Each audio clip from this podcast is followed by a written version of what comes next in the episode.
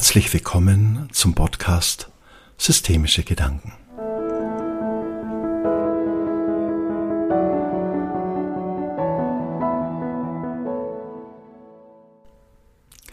Das Thema dieses Podcastes lautet Bitte werde nicht erwachsen.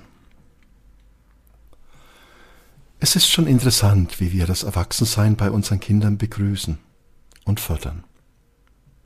Schon im Kindergarten arbeiten wir daran, unsere Kinder fit zu machen. Für ein Leben, in dem Sachverstand und kühle Logik darüber entscheidet, erfolgreich zu sein. Wir werden sehr schnell klug und besonnen. Der erwachsene verkopfte Anteil in uns wird gefordert und systematisch aufgebaut. So schaut dann auch die Erwachsenenwelt aus. Stellen wir uns vor, in uns gibt es einen Erwachsenenanteil, den des klugen, abwägenden, berechnenden, sich arrangierenden und einen anderen Anteil, der unseres inneren Kindes.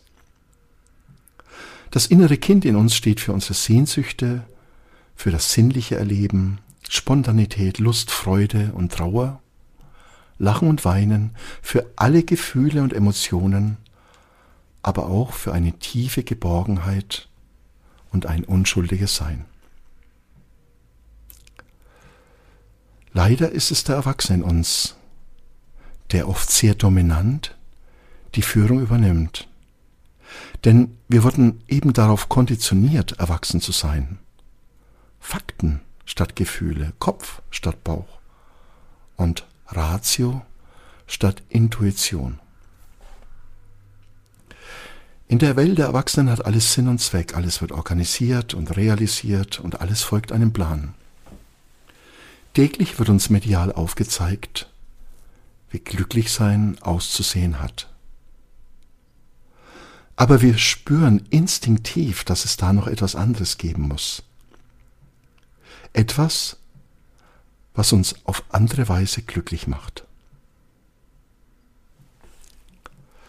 Wie oft nehmen wir uns Zeit, bei uns anzukommen und uns wirklich zu spüren? Stattdessen Aktionismus. Ich muss noch viel erledigen, ich muss noch viel überlegen, ich muss noch viel in die Reihe bringen, ich muss noch versuchen, glücklicher zu sein, ich muss mich noch mehr anstrengen. So funktioniert unsere Arbeit, unsere Karriere, unsere Freundschaften und manchmal auch unsere Partnerschaften. Gleich dem berühmten Hamster in seinem Hamsterrad geht's weiter vorwärts. Was bleibt, ist eine vage Vorstellung davon, was wir auch noch sind, tief in unserem Innern. Diese Ahnung hinterlässt einen bitteren Geschmack. All unser Erfolg reicht oft nicht aus, dies zu überdecken.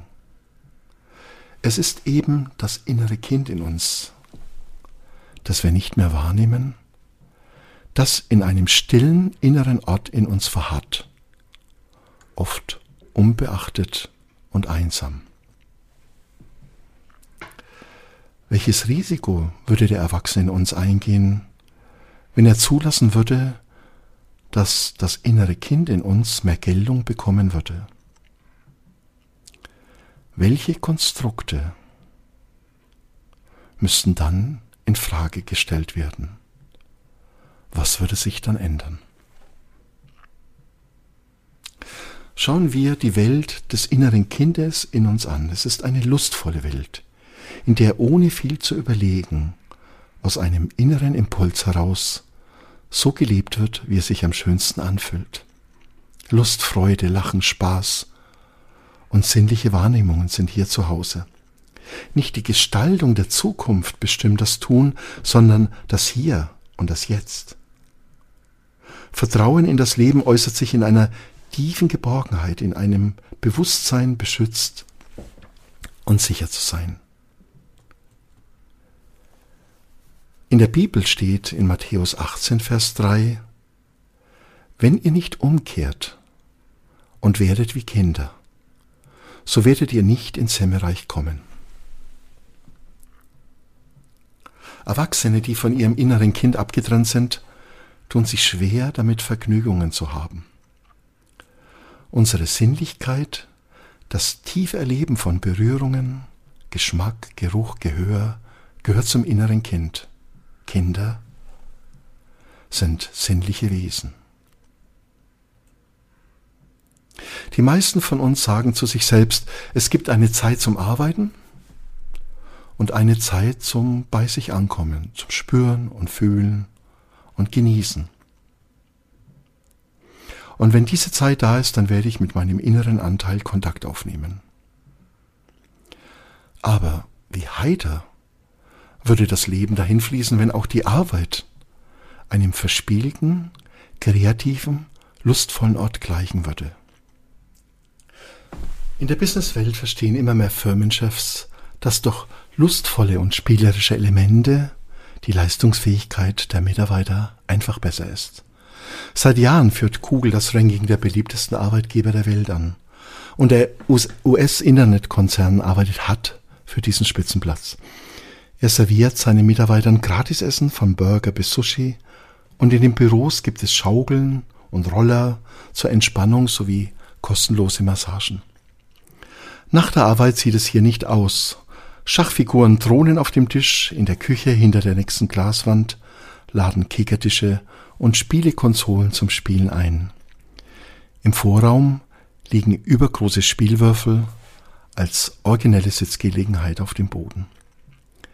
Sehr langsam setzt sich in der Geschäftswelt die Erkenntnis durch, dass wir Menschen keine rationalen, technischen und faktisch funktionierenden Geschöpfe sind, sondern dass es unsere Emotionalität, Lust und Freude ist, die danach strebt, sich entfalten zu können. Analysiert man die Gründe für die Unzufriedenheit am Arbeitsplatz, so kommt man sehr schnell zu den Bedürfnissen des inneren Kindes. Diese sind der Wunsch nach Anerkennung und Liebe, Wertschätzung, das Gefühl wichtig zu sein, der Wunsch sich entfalten zu können und frei zu sein im Ausdruck und Wesen. Betriebe erkennen sehr häufig viel zu spät, was die Mitarbeiter im Unternehmen wirklich brauchen, um glücklich zu sein, und dass dieses Glück mit dem Erfolg des Unternehmens untrennbar verbunden ist. Können Sie sich einen Betrieb vorstellen, auf den Sie sich schon morgens beim Aufstehen freuen, in dem Lachen und Individualität gewünscht ist und jeder Mitarbeiter respektiert und gefördert wird? In dieser unbeschwerten, kindlichen Unbeschwertheit und im inneren Glück könnte ein tiefes inneres Bedürfnis sichtbar werden. Von Khalil Gibran, dem großen libanesischen Schriftsteller, stammen die Worte Ich verzichte auf alle Weisheit, die nicht weint, auf alle Philosophie, die nicht lacht, und auf alle Größe, die sich nicht beugen kann im Angesicht von Kindern.